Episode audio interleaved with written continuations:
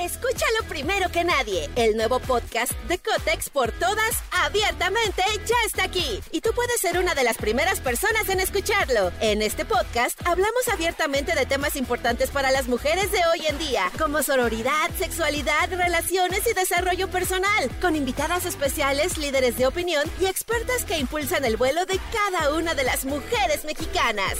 Sintoniza a Cotex por todas hoy mismo. Vuela una, volamos todas.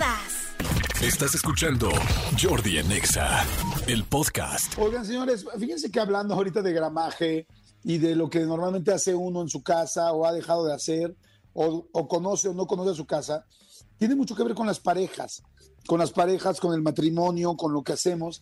Y hay un libro nuevo que me pareció muy, muy interesante, que se llama Adiós al matrimonio.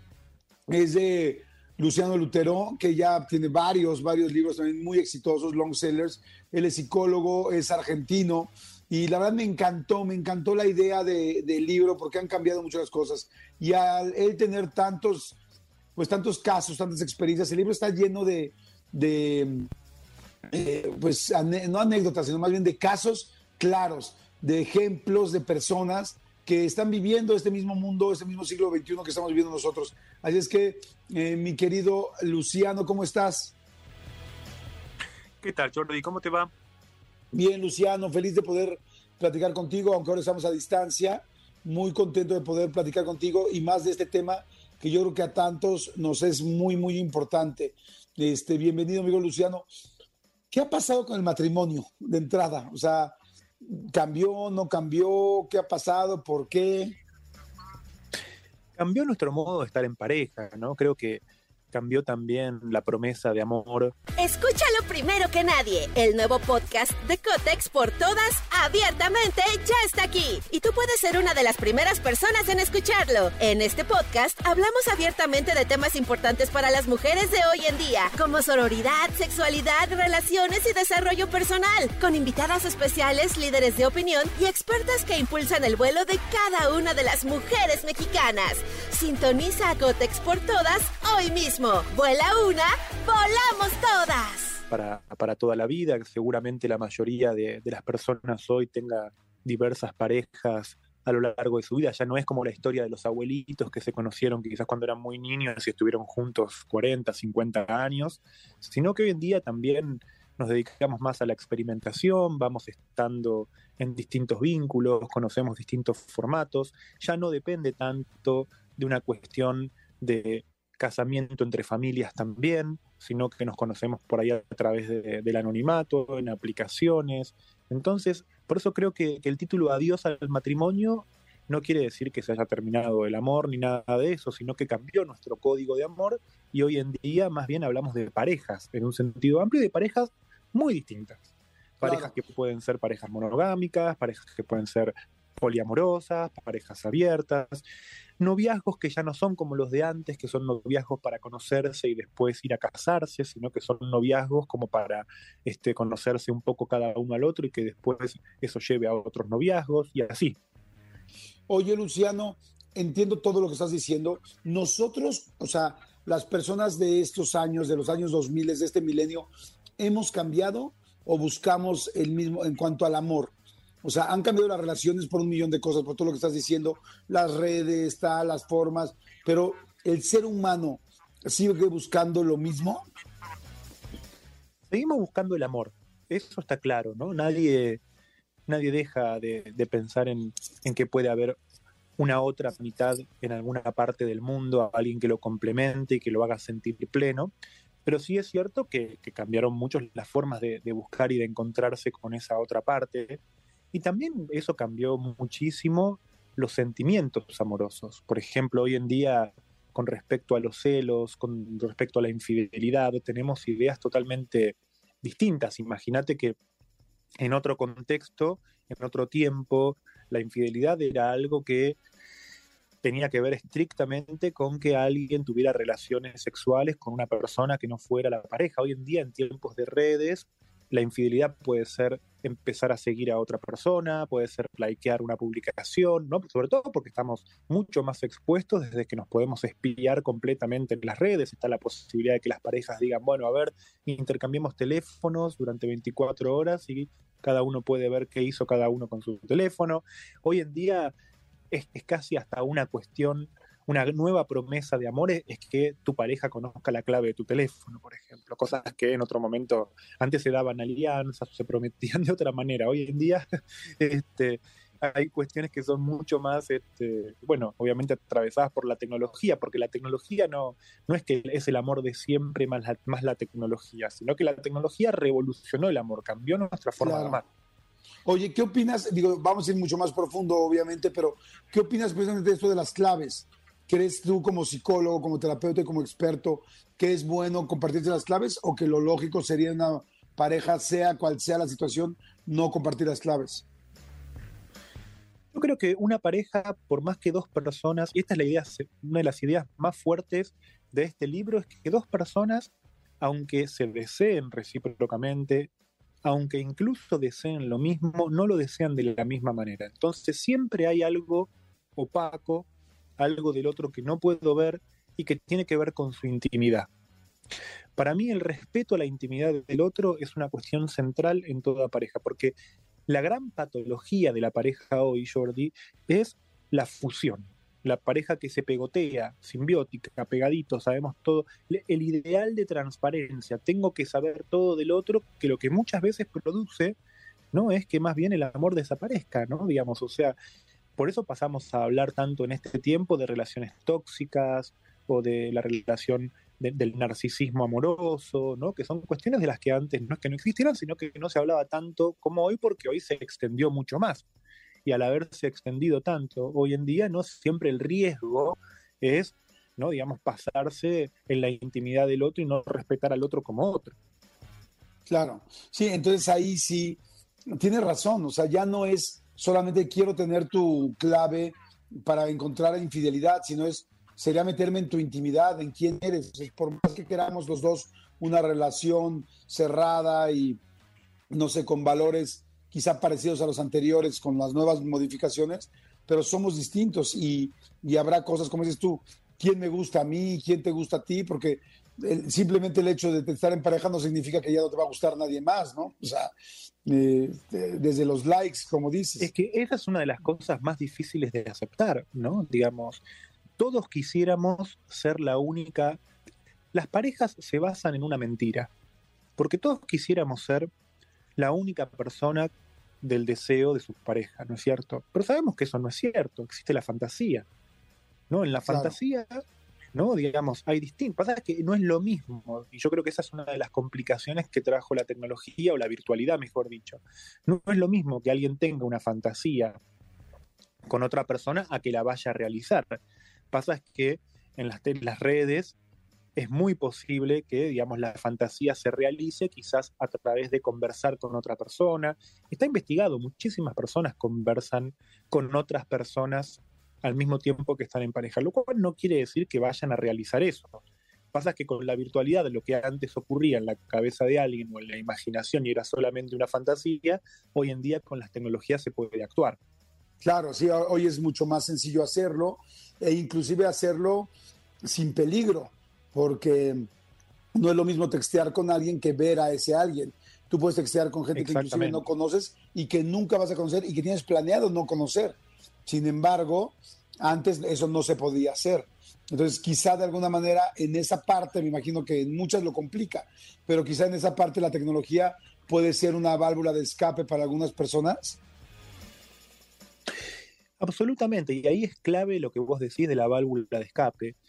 Hoy en día vivimos tan presionados por otras cuestiones, por el trabajo, por obligaciones, por nuestras propias expectativas o ideales de rendimiento, que entonces la salida amorosa, la búsqueda, la búsqueda de algo en el amor que no es el amor, ¿no? La mayoría de las personas, por ejemplo, chatea con personas con las que seguramente no se va a ver y, y, seduce y se dedica a este tipo de prácticas, más bien para entretenerse, para poder llevar adelante quizás lo aburrido de la vida cotidiana. No es que tenga el verdadero deseo de tener un amorío o una infidelidad, sino que lo hace porque eso le levanta el ánimo, más bien funciona, como dije antes, como una especie de refuerzo narcisista. Me siento mejor, llego a mi trabajo, tengo una enorme cantidad de cosas para hacer, bueno, si voy chateando con alguien mientras lo hago, ¿no? Este, me siento un poco mejor, siento que soy gustable, ¿no? Esta es una idea que, que, que exploro en el libro, que es nuestro narcisismo actual, necesita todo el tiempo devolvernos a través del espejo, ¿no? Que somos gustables, que le podemos gustar a alguien, porque nos sentimos bien con nosotros mismos, no por la vida que llevamos, no por lo que hacemos, sino por nuestro potencial erótico, que esto es algo propio de la sociedad actual, del mundo en el que vivimos hoy en día, en este momento de sociedad globalizada. El valor erótico es uno de los valores más grandes que, las personas tienen. Entonces lo, lo, explotamos y así es que entonces aparecen cada vez más aplicaciones, cada vez más plataformas, incluso a veces con la posibilidad de que se vuelva algo redituable para alguien, ¿no? Digamos, ofrecerse eróticamente en una red que, que no tiene nada que ver. Por ejemplo, la, aparición del OnlyFans, que no tiene nada que ver con la, con la prostitución ni nada de ese estilo. Es solamente, ¿no? Digamos, el uso narcisista de la propia imagen con fines mercantiles, lo cual es completamente legítimo, pero sin duda modificó totalmente cómo entendemos nosotros el erotismo o cómo se, cómo se circulaba, cómo se daba el erotismo en la sociedad hace 100 años. Claro, sí, completamente. Ahora, eh, me encanta el nombre del libro, porque es Adiós al matrimonio. Este, y realmente hay mucha gente que ya no se quiere casar. O sea, que les, no sé por qué está pasando eso, porque nos, nos preocupa el compromiso, porque nos preocupa el para siempre, eh, y está funcionando no casarse? Muchas personas deciden directamente no casarse porque ya no confían en la institución y al mismo tiempo porque el matrimonio tenía dos grandes premisas. Una era la exclusividad sexual, la segunda era la promesa de trascendencia a una generación siguiente. O sea, el matrimonio, ¿no? Yo, seguramente esto te cause gracia, Jordi, pero cuando nace el matrimonio tal como lo conocemos, nace como una sociedad, se la llamaba sociedad conyugal. Es una sociedad basada en acumular bienes. Jurídicamente el matrimonio tiene muy poco que ver con el amor. Tiene que ver con dos personas que se unen en una sociedad como si fueran una empresa con el propósito de adquirir bienes que son los bienes que le van a dejar a sus hijos. Así como vos decías hace un momento que la gente ya no, no piensa tanto en casarse, ya también cada vez menos personas piensan en tener hijos. O sea, se modificaron muchísimo las maneras de entender qué es una pareja, cómo nos vinculamos y también, por supuesto, la relación con las generaciones, pensando en el deseo de hijo, ¿no? Digamos, cada vez las personas, y esto está estadísticamente investigado en el mundo, las personas hoy en día ya no piensan en tener hijos cerca de los 20 años, como ocurría hace unas décadas atrás, sino que el, hijo se prolongó mucho más, la llegada del hijo, quiero decir, y, también ahí aparecen las técnicas reproductivas, personas que deciden tener un hijo no en pareja, sino que por ahí prefieren tenerlos a solas, ¿no? Este, o por iniciativa de un tratamiento, en fin, ¿no? Digamos, quiero decir, hay un cambio en el modo de vivir los vínculos, y yo creo que, que, eso es la central idea de este libro. Es un libro sobre los vínculos, sobre los cambios de los vínculos, tratando de no tener una perspectiva nostálgica, sino tratando de tener una, una, una perspectiva que es realista, que es la de decir, esto nos pasa, esto es lo que estamos viviendo, tratemos de buscar la felicidad dentro del contexto en el que estamos. Claro. Por ejemplo, ahora, eh, estoy seguro que ahorita, ahorita te voy a pedir que me digas varios ejemplos de nuevas formas de tener pareja. Y seguramente algunos, les platico a toda la gente que nos está escuchando, alguno te, te sonará completamente imposible para ti. Pero eso, si es imposible para ti, es que es posible para alguien más. O sea, eh, te voy a preguntar, eh, mi querido Luciano, qué tipo de nuevas relaciones hay y seguramente si me las vas a decir es porque están funcionando, porque hay gente que está viviendo sobre ellas, eh, pero que ustedes, la gente que lo escuche, no sea lo tuyo, no significa que la siguiente que va a mencionar Luciano sí sea opción, ¿me explicó? Como cuáles has visto que hoy en día están funcionando. Primero te voy a preguntar qué tipos hay y, si, y luego te voy a preguntar si hay algunas que funcionen más que otras. Bueno, ahí vos, Jordi, diste en la tecla, ¿no? Cuando dijiste, los cambios no son para que uno se obligue a tener que vivir algo distinto de lo que quiere o de lo que busca. Ninguna pareja es mejor que la otra, ¿no? Digamos, cada quien tiene que encontrar el modelo adecuado para sí mismo y no puede creer que uno es mejor o que otro tendría que aceptar algo distinto. La distinción más básica está entre pareja tradicional y pareja abierta, y que tiene que ver con la exclusividad sexual. El abrir la pareja es una pareja todavía, pero es una pareja donde no hay un compromiso respecto de la exclusividad de las relaciones amorosas, ¿no? O sea, eventualmente se puede estar con otras personas, pero sin embargo hay un compromiso, sí, emocional entre esas dos personas, por eso todavía son una pareja. Otra cosa es el poliamor, que el poliamor es una experiencia amorosa que no tiene que ver con la pareja, sino que tiene que ver con ir más allá de la pareja. No es lo mismo que el sexo ocasional, el poliamor, porque implica el cuidado del otro, implica la responsabilidad afectiva, pero no se llega a consolidar una pareja. Y después lo que estuve escuchando bastante en este tiempo, ¿no? Digamos, es un término que se popularizó primero en España, después empezó a usar más acá en América Latina, que son las triejas. Ya no se dice parejas, sino triejas, o sea, parejas de tres, ¿no? Donde entre tres personas tienen un vínculo continuo, sostenido, ¿no? Donde no necesariamente están sexualmente los tres, a veces están dos y uno está con uno o está con otro, ¿no? Digamos, puede ser la mayoría de las veces o lo más común es que sean dos mujeres y un hombre. Y este, en ese sentido, ¿no? Digamos, son un modelo de pareja que tiene continuidad en el tiempo, ¿no? A veces tienen proyectos compartidos, ¿no? Digamos, como...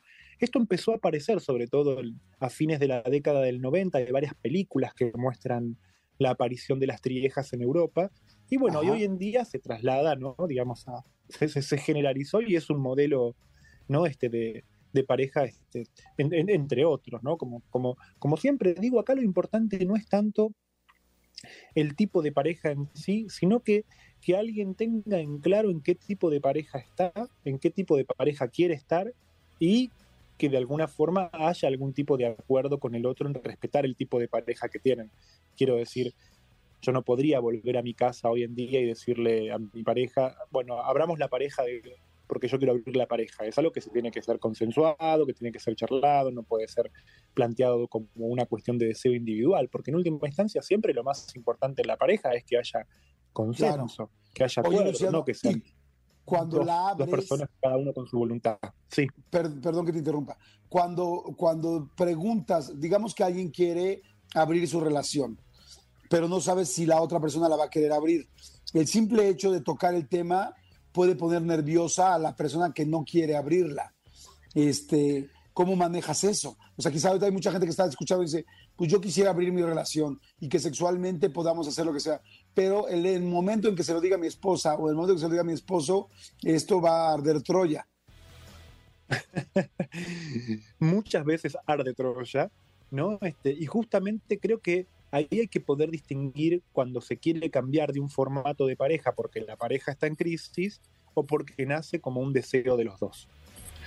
Puede ser que estando yo en pareja, en una pareja tradicional, de repente entre los dos empieza a surgir y, y, es algo conversado, charlado, que mi pareja tiene ganas de tener más experiencia porque quizás no conoció a otras personas y entonces en la pareja abierta no es que uno de los dos engaña, no, no es un permiso para la infidelidad la pareja abierta, sino que uno de los dos asume el deseo del otro como algo que también ¿no? le, da alguna satisfacción.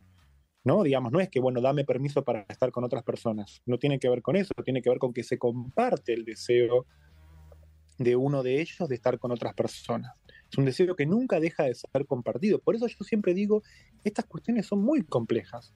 Son muy complejas porque no tiene que ver claramente, te imaginarás, Jordi, que cuando una pareja, lo más común muchas veces es que se llame a abrir la pareja a lo que le pasa a dos personas que no están bien y entonces dicen, abramos la pareja para ver si eso nos trae un poco de aire, para ver si eso efectivamente nos ayuda un poco, ya te imaginarás el resultado, es como tirar nafta al fuego, explota todo. Claro, Digamos, una pareja en crisis tiene que vivir su crisis, no es que abriendo la pareja eso va a traer algún tipo de aire, sino que más bien a veces lo que hace es terminar de destruir lo que estaba todavía enclenque. Sí, exacto, ahí, ahí es una mala opción. La opción sería antes, más platicado, más tal.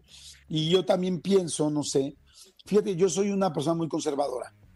Yo he estado casado en dos ocasiones y soy muy conservador y por primera vez en mi vida, a mis 51 años, estoy pensando en que, claro, hay diferentes formatos y quizá a mí, con la época que me tocó vivir y con los dolores y huellas de abandono que tengo, que he tenido, las que he trabajado, las que me falta por trabajar, en fin, quizá sí eh, formatos nuevos podrían funcionarme, pero evidentemente antes no lo pensaba, he tenido que ir escuchándolos, aprendiendo de ustedes, de los psicólogos. A mí ya me tocó en varias ocasiones, bueno, en dos ocasiones, que yo en, etapas de terapia de pareja, nos, el psicólogo nos propusiera, oigan, y si hay un tercero, oigan, y si abren la pareja, y para mí en ese momento fue impensable, y bueno, y para mi pareja también. Sin embargo, quizá eso hubiera podido salvar la relación en algún momento, ¿no? ¿Es así? Es interesante lo que decís, ¿no? De hecho, me, gustó que dijeras que, eras conservador y que tuviste dos matrimonios, ¿no? Vos imaginate que hace 100 años, o sea, hace no tanto tiempo, ¿no? Digamos, tener dos matrimonios era un escándalo. O sea, fíjate cómo lo que era escandaloso antes, hoy en día es conservador, ¿no? Este, y respecto de la intervención terapéutica, te diría que hay algo que cambió muchísimo. Yo que me dedico a la psicoterapia y que recibo parejas en mi consulta, lo más común hasta hace un tiempo era que vinieran parejas o personas que estaban juntas hace muchos años y que querían ver cómo hacer para seguir juntas cuando ya la pareja estaba en crisis, cuando ya no se amaban quizás tanto. En definitiva, ¿no? Digamos, para ver cómo remendar o devolverle un poco de calor al hogar, ¿no? Este, y lo cierto es que hoy en día es cada vez más frecuente que vengan parejas que están hace poco tiempo juntas. Eso es un cambio enorme, porque muestra que una de las grandes dificultades que tienen las personas hoy en día es para estar con otra persona. Que no es que llevan 20 años juntas y entonces, bueno, uno entiende el desgaste, el tiempo, los hijos, todo lo que ha pasado, todo el agua que bajó bajo el puente y entonces eso modificó la, la situación inicial, se perdió el enamoramiento, ¿no? no era el desafío de seguir enamorados a pesar de todo. Hoy en día a veces cuesta mucho empezar y ahí yo creo que tomando lo que vos decís de introducir un tercero, yo no, en particular no, no, no sigo esa línea de proponerle a las parejas qué hacer. Me parece que cada pareja tiene que encontrar su propia solución ¿no? Este, porque también sugerirles que prueben algo puede ser algo muy, muy contraproducente. Por ahí no, no, si no nace de ellos, no hay que proponerlo. Me parece que la pareja, así como tiene sus problemas, como toda persona que tiene un problema, también tiene un esbozo de la solución. Sí creo que lo más duro a veces para, para las parejas hoy en día es tener que aceptar, ¿no? Digamos que el amor no es eterno. Yo creo que, que no es que los los psicólogos estemos a favor de, las, de los divorcios, ni de las separaciones, ni de nada de eso. De hecho, más bien te diría que muchas personas hoy en día saben que ya la pareja en la que están está, está terminada y sin embargo siguen insistiendo en esa pareja, ¿no? Porque les cuesta mucho aceptar el fin del amor, lo finito del amor. También es cierto, Jordi, que no es lo mismo pensar una sociedad donde la gente tenía una expectativa de vida que terminaba alrededor de los 60 años, ¿no? A hoy en día cuando se vive hasta los 80, los 90, haber agregado 20 años más a la expectativa de vida también modificó la, forma en que nos relacionamos con el amor, porque todos tenemos una segunda oportunidad, por decirlo así. Antes esa segunda oportunidad no estaba. Hace 100 años, hace 70 años, una persona de 40 años ya era una persona que es lo más parecido a una persona de hoy de 70 años. Vos hoy en día, con 50 años, sos todavía en este modelo cultural joven y por lo tanto, aunque hayas tenido dos matrimonios, tenés oportunidades. Antes ya serías un abuelo. Claro. sí, completamente de acuerdo. Yo qué tal cuando dices, si tienes 50 años eres joven, yo, sí, sí, sí, sí, claro, sí. oye, oye, Luciano, eh, ahorita que tocaste el tema de las relaciones jóvenes, yo de repente, perdón, de la gente que va a terapia joven, yo he escuchado a mucha gente que empieza una relación y llevan escasos dos, tres meses o cuatro meses y ya deciden ir a terapia de pareja. ¿Eso sería un caso perdido o está bien? Depende, ¿no? Digamos, hay, cada caso es distinto a otros. Sí creo que lo que muestra ese tipo de situación es que el egoísmo, el narcisismo, la dificultad para hacerle un lugar al otro en la propia vida, el poder aceptar que el otro es distinto, ¿no? Digamos, esos son los desafíos hoy, que a veces hace que sea muy difícil desde el principio, porque como te decía, puede ser que dos personas se hayan visto dos, tres veces, hayan empezado a verse y de repente en el quinto encuentro uno de los dos hace una furiosa escena de celos y el otro dice, pero tampoco nos conocemos tanto. ¿no? Nos estamos empezando a conocer y ya de repente, ¿no? Volcás una escena de celos de este tenor. Bueno, hay mucha inseguridad. La inseguridad amorosa hoy en día ¿no? hace que muchas veces seamos ansiosos, reactivos, que por un lado todos pidamos mucho más de lo que estamos dispuestos a dar. Y eso sin duda problematiza mucho ¿no? el encuentro verdadero, el encuentro legítimo con alguien. Sí, o sea, la idea es como no se ve bien, o sea, como que no pinta bien, como diríamos aquí en México, esa idea de tan jóvenes, pero no significa que, que por, por empezar terapia tan temprano vayan a hacer las cosas mal. Solamente no es... Eh, no, muchas veces ayuda, muchas veces, muchas veces el inicio temprano de la consulta es de ayuda porque permite ¿no? que no se instalen síntomas o malos hábitos o círculos viciosos. Una pareja, yo siempre digo que una pareja es el modo en que dos personas hablan. Y muchas veces nuestro modo de hablar tiene un montón de círculos viciosos, cosas en las que nos enredamos y siempre volvemos a discutir de lo mismo y siempre discutimos de la misma manera. Y esas son las cosas que se trabajan en un proceso terapéutico, ¿no? Para que justamente esos círculos viciosos se puedan convertir en círculos virtuosos. Ok. Pregunta personal, Luciano. Ahí te va una pregunta personal. Este, ya, ya, ya entré yo a consulta. Eh, de repente, por ejemplo, a mí me ha dado miedo, preocupación volverme a casar. Yo sentí que en los momentos que yo firmé, o sea, empecé una relación y la relación iban cuatro años, cinco años juntos, viviendo juntos, lo que quieras. Y en el momento en que firmábamos, yo sentí, claro, es muy fácil hablar del lado del otro, pero que la otra persona se, ya se confiaba y es como ya lo tengo.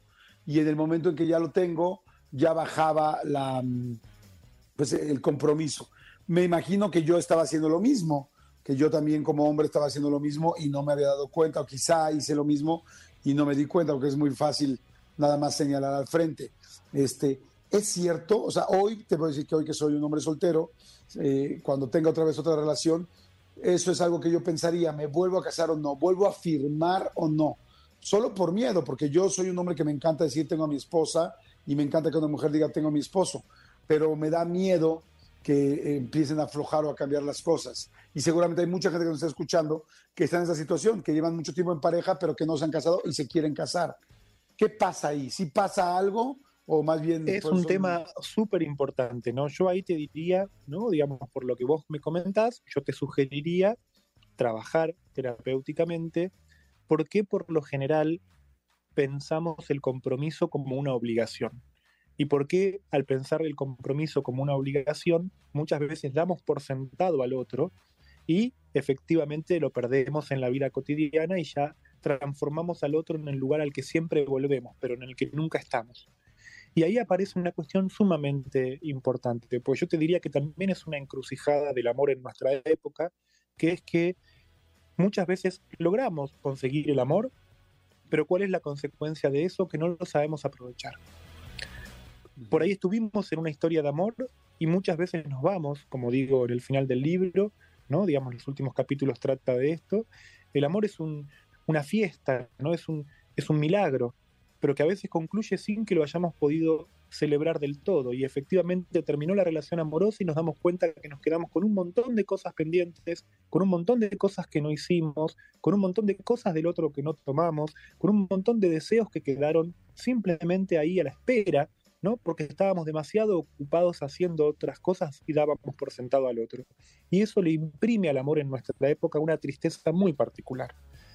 Las parejas muchas veces no terminan porque dos personas se hayan dejado de querer, sino porque no estuvieron a la altura del amor que los unía. Ay, está interesantísimo el tema. No sabes cuánta gente está preguntando. Te hago una pregunta rápido del público porque hay mucha gente que está preguntando. Dice nada más.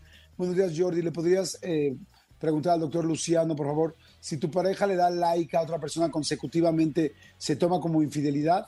¿O cómo le hago para enseñarle que no me gusta, pero, este, pero no sé cómo decirle? Está muy bien la pregunta, ¿no? Me parece que, tener un criterio tan amplio de infidelidad puede hacer que infidelidad se vuelva cualquier cosa.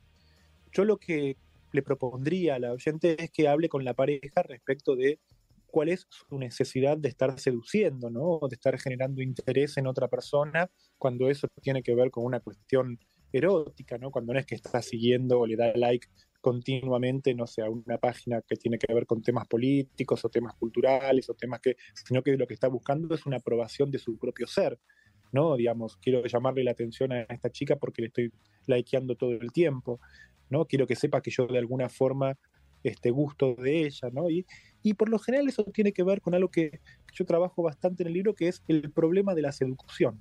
La seducción se nos volvió un problema, porque como decía antes, en esta sociedad en la que es un valor ser deseable, todo el tiempo la seducción es una manera de encontrar una satisfacción personal, una satisfacción que por lo general es torpe, que es chiquita, que es evasiva, ¿no? que no lo hacemos con el fin de que verdaderamente queremos realizar un deseo, sino que se hace con el fin ¿no? de, por decirlo así, ¿no? generar simplemente un estímulo, ¿no? La seducción es, una droga en este siglo, es una droga más, ¿no? Es un consumo más, entre otros, ¿no? Buscando todo el tiempo levantarnos el ánimo. Y ahí yo diría, tan deprimidos estamos que necesitamos todo el tiempo estar estimulándonos. Claro, es cierto, sí, es cierto. Es, ya necesitamos esa, esa droga. Oye, estaba interesantísimo el tema, Miguel Luciano. Muchas gracias. Este, definitivamente tendríamos que hacer un segundo o un tercer este episodio de esto, porque, pues bueno, pero afortunadamente en medio de eso hay un libro extremadamente bien hecho, bien escrito y sobre todo muy actual, que eso es lo más, eh, ese es el plus, creo yo, que tiene que ver con este libro. El libro, eh, para que la gente lo pueda obtener, se llama Adiós al matrimonio de Luciano Lutero. ¿Lo estoy diciendo bien? Lutero, Luterao, ¿cómo lo dices tú? Perfecto. Lutero, ajá, Lutero. Se escribe Luterao. Miren, yo ahorita, en este momento, yo ya tengo eh, la ventaja de tener el libro, por eso tuvimos la, oportunidad de invitar a Luciano, pero ustedes lo pueden comprar en Amazon, me imagino, eh, en cualquier librería de México. ¿Cómo están las, ¿Dónde lo pueden comprar, Miguel Luciano? ¿En cualquier lugar? Exactamente, si ya está distribuyéndose en México, así que en librerías de México seguro está. Bueno, pues seguramente toda la gente que tiene muchísimas dudas, pues hay todo un libro que les puede ayudar a resolverlas y la verdad me parece muy interesante el tema, Adiós al matrimonio, parejas en busca de nuevos compromisos. Es de editorial 2 y bueno, ya lo pueden encontrar en México. Y como les digo siempre, aquí, aquí hay tanta gente que nos ve de diferentes países y que nos escucha de diferentes países que es, siempre busquen Amazon. Ahora sí que no es, no es comercial, pero es una necesidad. Así es que este, búsquenlo. Adiós al matrimonio. Luciano, muchas gracias. Eres muy amable. Gracias por tu tiempo. A vos, muchísimas gracias y un placer conversar contigo. Igualmente, Luciano, muchas gracias. Escúchanos en vivo de lunes a viernes a las 10 de la mañana en XFM 104.9.